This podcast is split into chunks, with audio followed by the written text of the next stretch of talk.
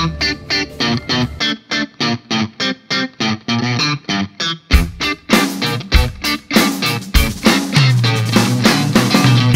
Sejam muito bem-vindos a mais um episódio do Semibreves, o primeiro episódio de 2020. Feliz ano novo para todo mundo.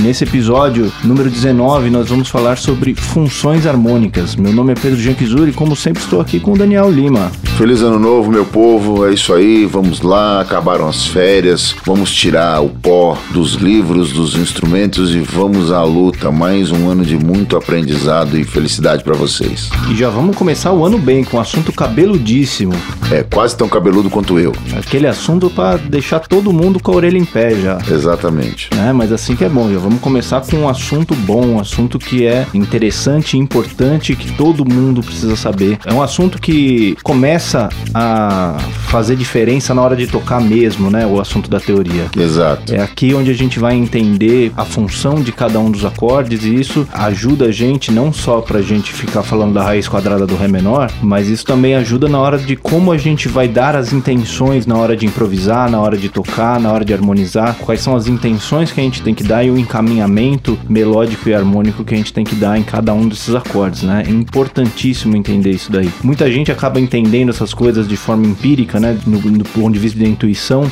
de tanto ouvir os grandes músicos fazendo, mas quando a gente entende isso do, do começo ao fim, faz uma diferença absurda na hora de tocar. Sem dúvida, né? Essa nossa jornada pelo mundo da teoria, ela está nos trazendo a talvez a parte mais interessante de todas desse estudo, né? Que é uma pequena parte, ou talvez a maior delas, chamar de pequena é, é subjugá-la, né? É diminuí-la, que é a parte da, do estudo de harmonia. No episódio passado, no último episódio de 2019, nós começamos a ter contato com o que se chama de campo harmônico, né? A gente especificamente falou do campo harmônico maior, né? E essa aí vinha, naquela direção da resposta para as três perguntas que eu fiz lá no começo, lá nos primeiros episódios, né? Eu sempre uso essa analogia para explicar qual é vai ser a rotina de estudo e em que direção nós vamos tomar. Quem me apresentou essa teoria das três perguntas foi o grande didata, pianista, sideman, artista fantástico chamado Hilton Jorge Valente, ou mais conhecido como Gogô. Ele me deu aula de harmonia na Unicamp, lá no milênio passado, no milênio não, mas no, é, na década passada, há duas décadas atrás, não foi exatamente no milênio passado. E ele tinha essa, ele tinha uma sagacidade para pontuar as coisas na aula, né? E usava esse, esse, essa teoria das três perguntas. Ele dizia que nós trabalhávamos com entidades especiais quando falando do estudo de harmonia. Quem são essas entidades? São os acordes. Então a gente tinha que responder três questões fundamentais que eram: quem são, onde moram e como se movimentam essas entidades, como se movimentam os acordes, onde moram os acordes e quem são. Quem são nós já respondemos, né, Pedro? São aquelas famílias de tríades e tétrades que a gente falou lá no começo. Aprendeu como monta, aprendeu a reconhecer auditivamente, etc. Onde moram dentro do campo harmônico. Até o presente momento a gente viu o campo harmônico maior. É o único? Não, não é o único. Mas os outros se criam a partir da relação que tem com o mesmo. São derivações do campo harmônico maior. E a terceira questão é como se movimentam. Isso, mas antes de você responder essa pergunta, como agora nós somos podcasters já velhacos de guerra, agora a gente vai fazer uma pausa para os nossos intervalos comerciais comerciais. Agora que você que você deu esse gancho, vamos deixar essa pergunta no ar. Enquanto isso, vamos falar para você entrar lá no nosso site no semibreves.com.br, www.semibreves.com.br, para você pegar o material de apoio dessa aula e das outras aulas que a gente já fez é, ao longo do ano passado, onde tem um resumo por escrito de todos os episódios, dá para você ouvir o episódio direto da postagem e ler também o nosso material de apoio. Nos siga também nas redes sociais, no Facebook, no Instagram e no Twitter. Em todas elas nós somos o arroba semibrevespod. No Instagram a gente coloca sempre stories com alguns, alguns exercícios para você fazer durante a semana para fixar a matéria. Em qualquer uma delas você pode entrar em contato com a gente, manda uma mensagem, faz um comentário nas postagens, manda uma mensagem no direct, ou então manda um e-mail pra gente, o semibrevespodcast arroba gmail.com. Esqueci alguma coisa? Não, foi praticamente um João Kleber, né? Foi tipo um para, para, para, para, para, Exatamente. Não, a gente espetacular, ficando... espetacular. A gente vai aprendendo algumas coisas. É, é, muito bom, muito bom. Muito bem. Então, fazendo um resumo rápido do, da matéria que nós cobrimos até aqui, nós começamos falando da escala cromática lá em julho do ano passado, falando sobre as notas com as quais a gente vai fazer a nossa música, as 12 notas. Essas notas a gente pode organizar elas em intervalos, de duas em duas, esses intervalos vão gerar as tríades, vão gerar as tétrades, e quando a gente organiza uma das escalas maiores qualquer uma das escalas maiores em tríades e tétrades, nós chegamos no campo harmônico, que são todos os acordes que podem ser formados a partir de uma determinada escala. Dentro desse campo harmônico, nós temos as chamadas funções harmônicas, ou seja, cada um desses acordes, esse campo harmônico, vai ter uma função dentro do discurso musical. Então, diga lá, Daniel, o que são as funções harmônicas? Muito bem. É, falando funções de... harmônicas são a resposta para a pergunta. Qual era a pergunta que elas respondem? Ah, justamente. Ou como se movimentam os acordes. A terceira das nossas nossas grandes questões, né? Muito bem. Antes da gente falar como os acordes se movimentam, é importante a gente pontuar aqui. A construção do discurso musical, ela vai na mais ou menos na mesma direção do que um, um discurso oral ou escrito. Né? Você vai construindo uma ideia, desenvolvendo e concluindo. E para tanto, a gente usa de apoio dessas melodias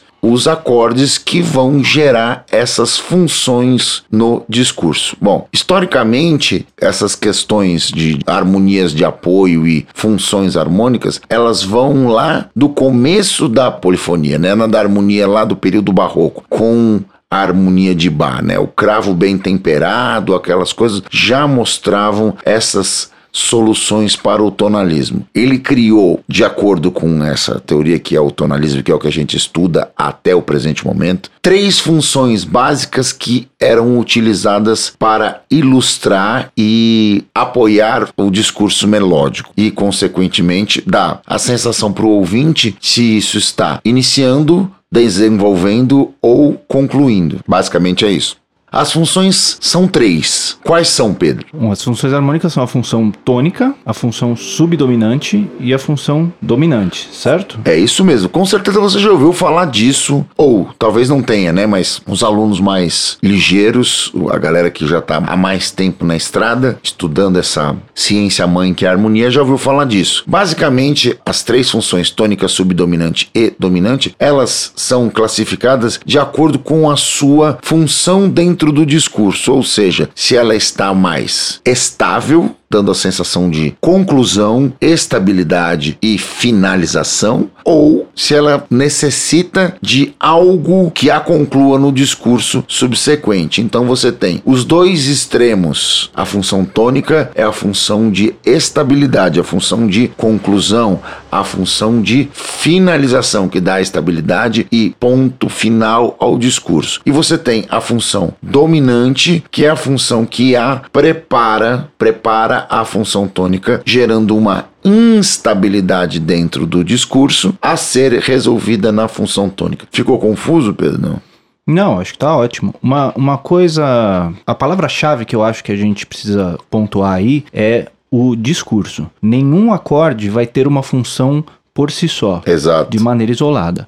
Qualquer acorde sozinho, ele é só um acorde. Ele não, não, tem, não, não tem como você atribuir uma função a ele. A função do acorde, ela, aparece dentro de um discurso. Conforme o discurso vai se desenvolvendo, e você vai criando essas relações de estabilidade e instabilidade. Exato.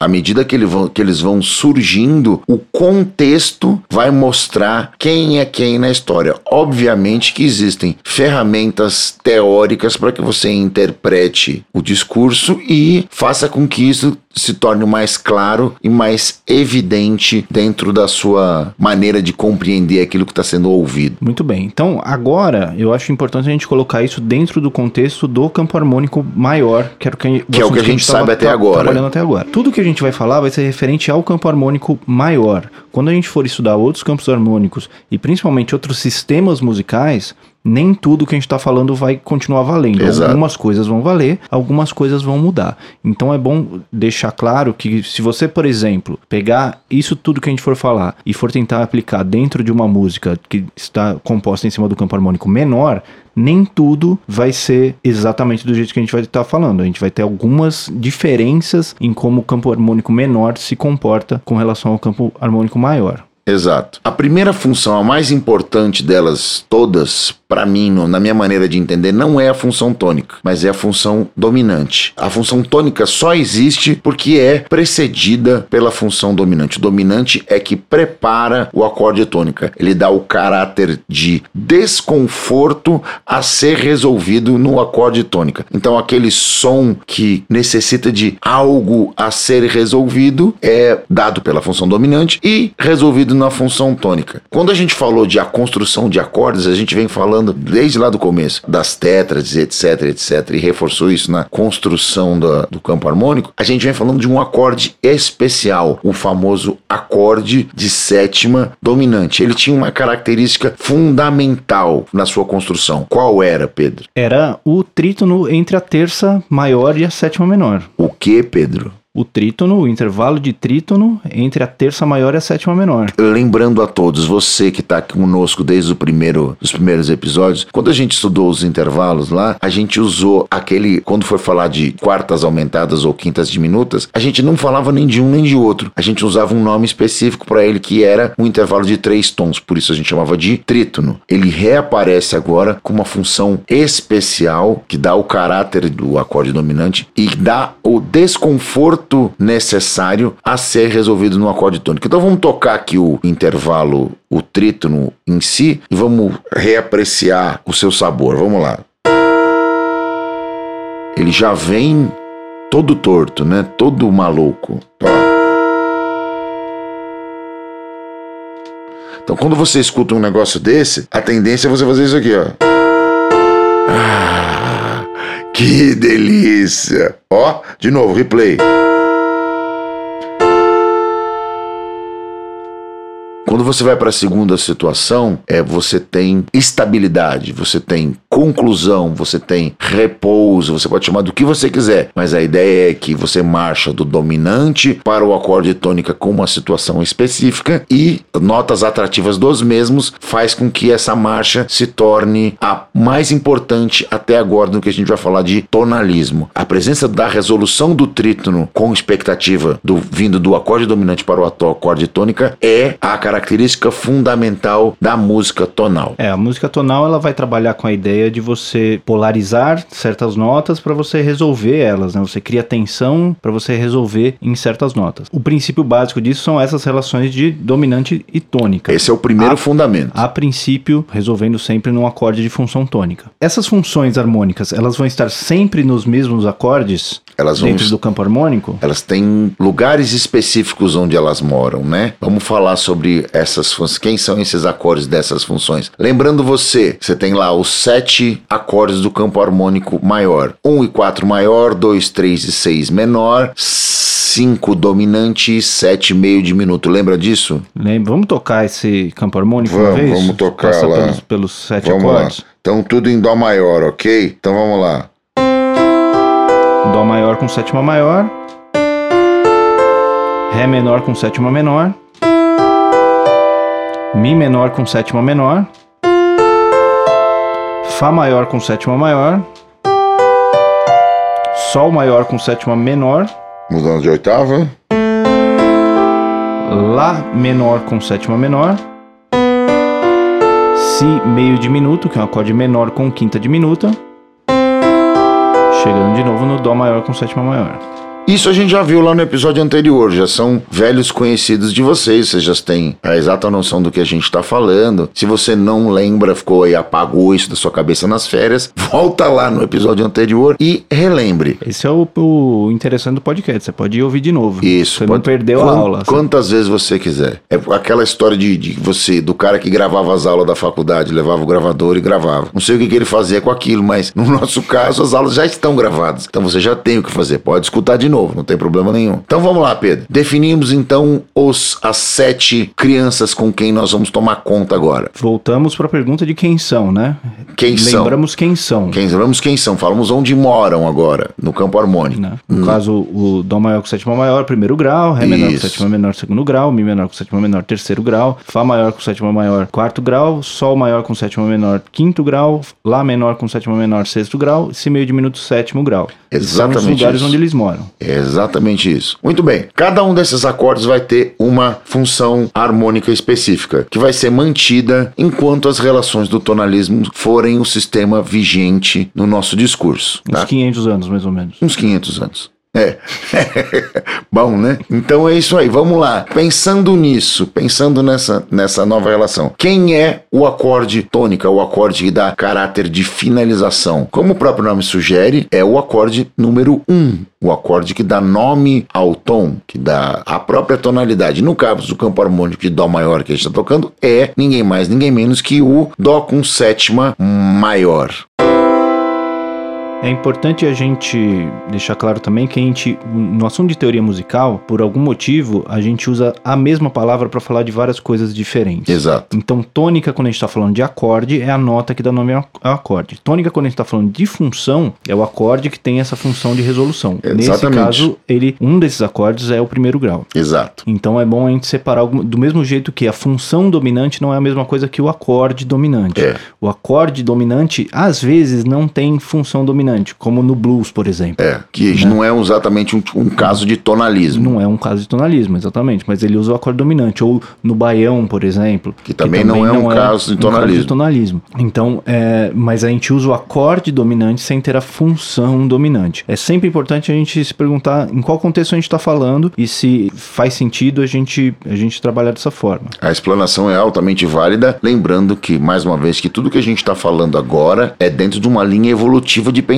O contexto que a gente enxerga até esse momento é do campo harmônico maior dentro do sistema tonal. Fim. É isso do que é disso que a gente está falando. Isso resolve todos os seus problemas musicais? Não. A estrada é longa, mas a gente tem que começar de algum lugar, né? Exatamente. E tem até algumas coisas que são nem uma coisa nem outra, né? Nem Exato. tonal, nem modal, e fica no São meio termo. hibridismos Usa É. os elementos dos dois. dos dois. Né? Então, Divide a música de Minas, por exemplo. vocês não vão se livrar da gente tão cedo assim. O Clube da Esquina é um ótimo exemplo disso. Você fala, você não sabe se é tonal, se é modal. A, a maioria da, da música pop hoje em dia, né? A Porque música pop usa bastante a música disso pop também. ela usa sequências harmônicas, movimentações harmônicas, mas sem criar essas relações fortes de, de tensão e resolução. Não necessariamente fazendo essa. Então ela tem elementos do tonalismo, mas tem elementos do modalismo também. É difícil Exato. você dizer exatamente o que é uma coisa e o que Exato. se é uma coisa ou se é outra. Ela, ela é um pouquinho de cada um. Um pouco de cada. E, e- e esse raciocínio vai evoluir para isso, né? Porque as pessoas vão cansando dessa questão da resolução, os compositores vão procurando outros caminhos, e aí a música vai evoluindo. Então a gente tá na, na história da. da- da- da- no, no rumo da história. O aprendizado vai diretamente como a música foi evoluindo. A gente vai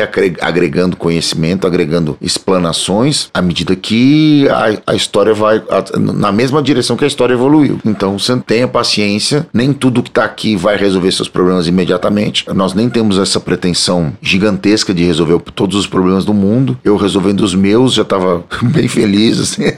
Mas a gente vai tentando solucionar cada caso ah, à medida que eles vão surgindo. Lembre-se, o que a gente está falando agora é de tonalismo. Um último ponto importante é justamente que quando a pessoa começa a estudar um pouquinho de harmonia, surge muito esse raciocínio, a gente vê muito em, em alunos de teoria de harmonia, que essa música é boa porque ela tem muito acorde, a outra música é ruim porque ela tem pouco acorde. É. Né? E isso nem sempre faz sentido. Você tem sistemas diferentes que nem sempre faz sentido. Não é porque você pega uma música pop que você vai colocar um monte de acorde e ela vai ficar melhor. Muitas vezes ela vai ficar pior porque ela- aquele monte de acorde não se relaciona com o discurso que ela está tentando fazer. A gente tem vários exemplos disso, né? Hoje tem diversas pessoas que, uh, grupos e artistas que se dedicam a fazer releituras de, de música pop em outros contextos. Caras que fazem contexto jazzístico ou jazz, né? Coisas de swing. Caras que fazem com, com leituras de rock dos anos 50 com sucessos novos, como os baseballs. Você tem Postmodern Ju Jukebox. Isso, esse isso. é o que eu tô falando do, do, do, é. do- do leitor de swing. Inclusive, quem me, alertou para essa banda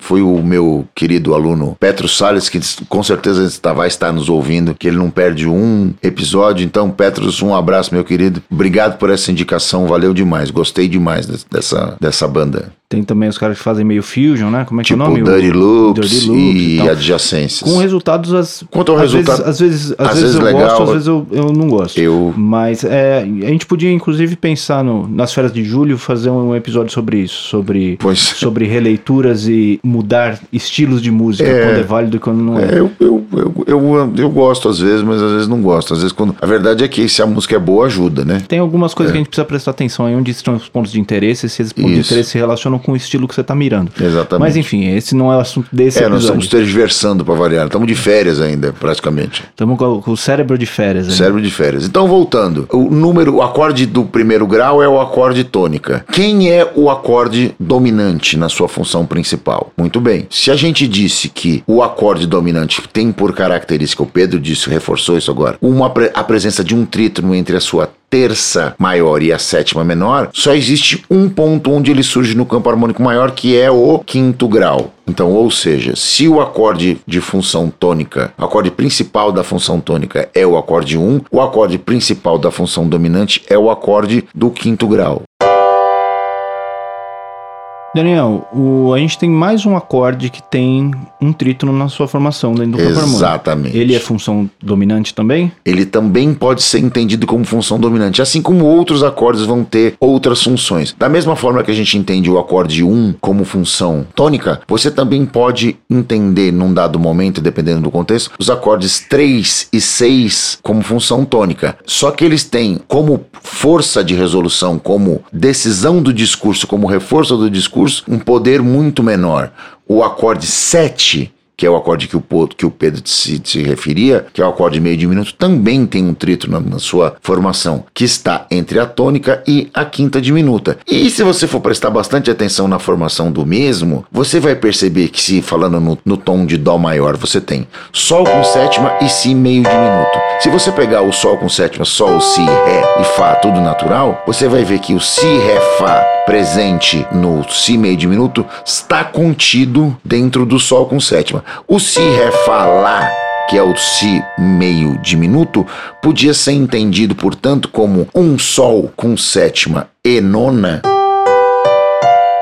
graças à presença do Lá, porém com a terça no baixo. Então ele nada mais é do que um Sol com sétima e nona na primeira inversão. Lembra das inversões de acordes? É isso. Então ele pode ser também entendido como um acorde dominante. Lembrando que isso vale para o campo harmônico maior em condição tonal. Quando a gente fala do campo harmônico menor, você vai ver que ele vai assumir uma função completamente diferente. No começo desse raciocínio tonal, né, lá no- na música renascentista, Isso. o sétimo grau era, era usado como ele sendo. Ele era visto como um acorde dominante mesmo. Conforme o tempo foi passando, foi começando a usar muito ele como uma inversão do quinto grau. Exato. Então também sendo usado como função dominante, mas não mais sendo, não enxergando o sétimo grau como função dominante. Você enxerga ele como uma extensão do quinto grau. É isso. O que o Pedro disse é o raciocínio complementar daquilo que eu disse. Então você interpola os dois. Bom, então eu já dei um spoiler aí. Já falei que como função tônica você tem o primeiro como uma função forte, o,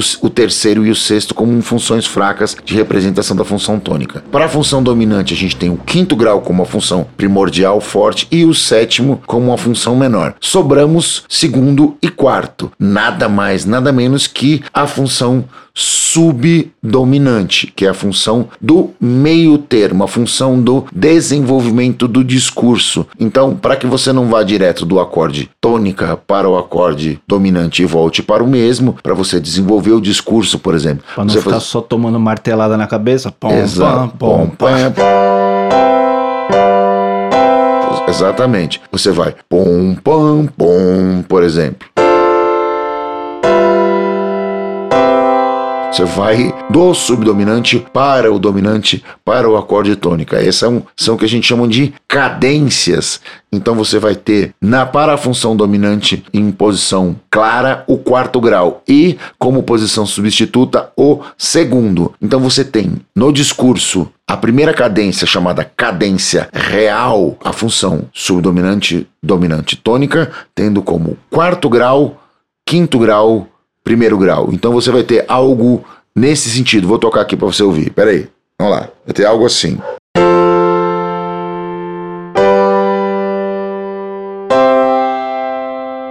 Desse jeito, ela vai soar dessa forma. Toquei triadicamente porque era o que se fazia quando se começou a imaginar essa, essas cadências lá ainda lá na música barroca, lá falando de Bach. Ele foi o primeiro cara que começou a, a estabelecer esse discurso, essa sedimentação de conhecimento. Então, recapitulando, função harmônica forte, função tônica, 1. Função dominante. 5. Função subdominante. 4. Com a subdominante, elas, têm, elas são muito mais equilibradas do que as outras. O 2 e o 4 estão muito mais próximos em força do que o 1, um, o 3 e o 6 para as tônicas e o 5 e o 7 para os dominantes. Só deixando uma, uma isca para quem for um pouquinho mais curioso e tiver a fim de pesquisar um pouquinho por conta própria, a gente vai chegar lá. Mas quem quiser se aventurar por conta própria, é legal prestar atenção que todas essas relações que a gente está falando, o acorde tônica, primeiro, terceiro e sexto grau, o acorde é, dominante, que é quinto e sétimo, o acorde subdominante, que é segundo e quarto, Todas essas relações são relações de terças. Vizinhos de terças. Então, se você quiser entender um pouquinho mais como se dão essas relações, procure entender por que, que essas relações se dão com relações de terças. Exato. Como spoiler, é o que a gente chama de. Um de... spoilerzinho, só uma, uma dica. Mas a gente vai chegar lá. Vai a gente chegar, Vai, é... A gente vai desenvolver o assunto até chegar lá. Exatamente. Bom, então, recapitulando o assunto, tentando deixar um pouquinho mais claro, nós vamos ter três funções dentro do campo harmônico maior: função tônica, função dominante, função subdominante. A função tônica vai ser aquela sensação de cheguei em casa. Aquela sensação de resolução, aquela sensação de finalização, sensação de estabilidade. A função dominante, ela vai ser a que vai gerar a sensação da função tônica, porque é ela que vai gerar o desconforto que vai fazer você sentir esse alívio quando você chega na função tônica. É aquela coisa, você não pode ter saudade de casa se você não sai de casa. Exato. A função subdominante vai ser a função que vai servir de meio do caminho entre uma e outra. Então é aquela sensação que você saiu de casa, mas você ainda não está desconfortável. Você saiu da sua função tônica, mas você está curtindo o rolê até você chegar na função dominante, que vai ter essa sensação de resolução depois dela. Isso. Né? Exatamente isso. Então, lembrando isso dentro do campo harmônico, são acordes de função tônica o 1, forte, 3 e 6, fracos. São acordes de função subdominante o 2 e o 4, quase que em condições de equilíbrio, e são acordes de função dominante o 5 forte e o 7 fraco. Lembrando que nós estamos falando do campo harmônico maior, portanto, as funções fortes vão ser as dos acordes maiores. Exato. As funções mais fracas vão ser quando a gente vai para os acordes menores. É uma maneira interessante também de enxergar essa nova realidade. Muito bem, então acho que o, o resumo é mais ou menos esse. Falamos meia hora para depois resumir em dois minutos, como pois sempre. É, né? como sempre. Muito bem, então vamos lá. Tem alguma coisa para a gente de, da primeira dica cultural de 2020, Daniel? Tem uma dica boa que eu, eu assisti nas férias, eu reassisti na realidade, entrou no Netflix essa, esse finalzinho de férias e eu acabei assistindo e eu me divirto demais, né? Né? Porque eu sou um grande apreciador de malucos em geral. Então eu, reassisti a cinebiografia do Raul, o início, o fim e o meio. É um filme muito divertido, muito um, quase que um, um, um, mix de documentário de, de, de cenas, depoimentos com a família, etc. Até coisas de show, uma coisa meio chapa branca, mas também com momentos hilários, assim, de participação do Paulo Coelho, que só por si só já vale. As, as ligações ligações deles com a criação da sociedade alternativa e o Aleister Crowley, aquela satanista convicto, né? O cara que de faça o que tu queres, há de ser tudo da lei, aquela coisa da liberdade sem limites, etc. É bem, bem divertido, bem ilustrativo. Esse, a, a, gente que, que toca na noite aqui, em, não sei se nas outras cidades do país, mas aqui em São Paulo, teve uma, ba uma banalização do, do Raul Seixas e uma, até uma desvalorização do trabalho dele, né? Com tal, aquela piadinha horrenda Raul, do, né? do Toca Raul, etc. E, mas o Raul Seixas é uma figura ímpar no, no, no cenário pop musical brasileiro. Ele é um cara que tem, surgiu de dentro da indústria, já já que ele era produtor musical, trabalhava com isso profissionalmente antes de ser artista, e quando resolve ser artista, resolve fazer as, botar a própria empada em vez de colocar azeitona na empada dos outros, ele faz jus às suas raízes baianas, nordestinas e do rock básico, daquela coisa de, de influência do Elvis Presley, Chuck Berry, Little Richard e Jerry Lewis e, e, aquelas coisas que ele tudo que ele ouvia na Bahia. Então ele é um mix muito interessante. E à medida que a, o discurso dele vai evoluindo, ele vai crescendo como artista, ele vai indo a direções mais esotéricas, políticas e explorando os novos caminhos de meio místicos, muito iniciado pela, pela parceria dele com Paulo Coelho. Então é incrível, a, obra dele é incrível, sou grande fã do Raul e fico muito chateado quando as pessoas desvalorizam, acham uma coisa menor, assim, o discurso dele é irreverente, atual e único do ponto de vista da história da música pop brasileira. Então vale muito a pena. Raul, o início, o fim e o meio. Muito bom, muito bom. Eu tenho uma dica para hoje que é um podcast, como sempre. Sempre. Que se chama História Preta. Ele tem alguns episódios sobre dicas que eu já dei aqui, então achei interessante ouvir, me aprofundar um pouquinho mais. O episódio específico que eu tô falando é Deus e o Diabo na Encruzilhada, a origem do blues, onde ele fala sobre o Robert Johnson. Tem bastante coisa em comum com o documentário que eu já recomendei aqui, do Robert Johnson no Netflix também, que é o Diabo na Encruzilhada, se não me engano. Isso, é exatamente isso. E ele pega bastante na, bate bastante na tecla do, da demonização do blues, como modo de literalmente você, né, o negócio do pacto com o diabo, é um jeito de você literalmente demonizar uma cultura e tentar afastar as pessoas daquilo e, e, e, matar mesmo uma cultura, né? E esse podcast ele tem episódios sobre o amarelo do Emicida que eu também já, já recomendei aqui. Ele tem bastante coisas interessantes sobre música. Vale a pena conferir lá o trabalho do História Preta. Muito bem. Muito bem. Então é isso. Encerramos nosso primeiro episódio de 2020. Começamos com tudo, hein? Começamos com tudo. Que venha mais um ano cheio de teoria aí pra gente. Muita música para todos nós. E mais alguma coisa para finalizar? Não, é isso aí mesmo. Então é isso aí. Esse foi o Semibreves número 19 de Funções Harmônicas. O Semibreves que é apresentado por Pedro Janquizuri e Daniel Lima, produzido por Pedro Janquizuri e Daniel Lima, tem edição de Pedro Janquizuri e consultoria técnica de Marco Bonito. Muito obrigado a todo mundo que ouviu até aqui e até semana que vem. Feliz 2020. Obrigado, gente. Feliz ano novo e a gente se ouve. Um abraço.